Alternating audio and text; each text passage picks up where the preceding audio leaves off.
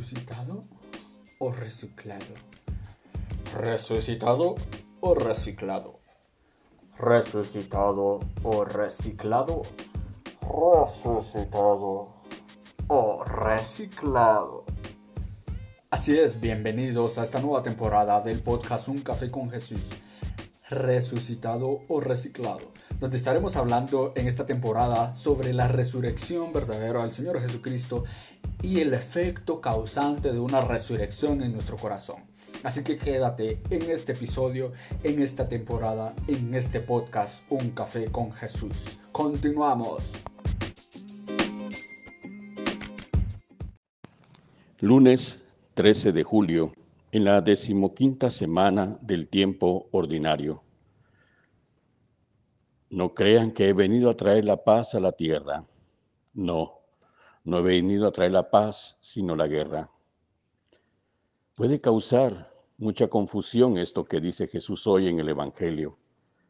Pero es que si vamos a lo que ya hemos estado meditando sobre la persecución, sobre el rechazo, sobre el contraste entre bien y mal, sobre este anuncio que en realidad se abre paso en medio de toda la mundanidad y en medio de todas las actitudes que muchas veces son actitudes destructivas, dañinas para el hombre, entonces lo entendemos.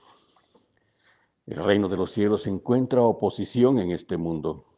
El reino de los cielos encuentra rechazo.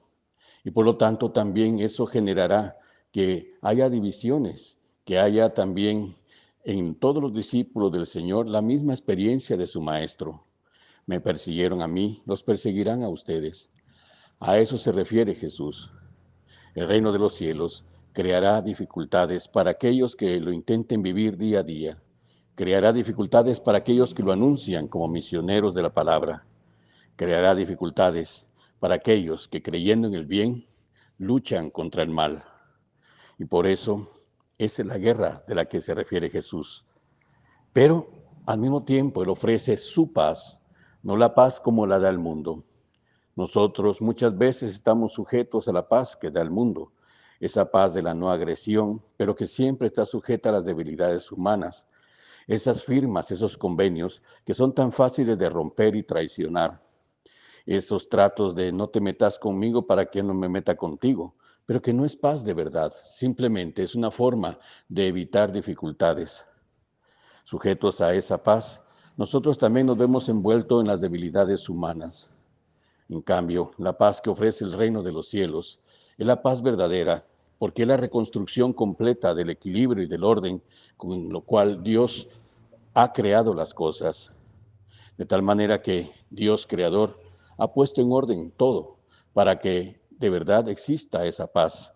Y la misión del reino de los cielos es volverla a instaurar. No en balde San Pablo nos decía ayer en la carta a los romanos que la creación gime con dolores y también todos nosotros, dice San Pablo, también gemimos con dolores con la esperanza de que se restablezca el equilibrio, el orden, la paz, que se restablezca esa creación de acuerdo al diseño original del Padre. Y de eso somos nosotros también corresponsables de tal manera que nuestra actitud tiene que ser una actitud coherente, decidida, una actitud que de verdad encuentre en la palabra su modo y su estilo de vida únicos. Es el único modo, aunque esto signifique también entrar en contraste aún con nuestros seres más queridos. Jesucristo el Señor esté siempre a tu lado para defenderte. Vaya delante de ti para guiarte y tras de ti para ayudarte. Él vele por ti, te sostenga y te bendiga. Amén.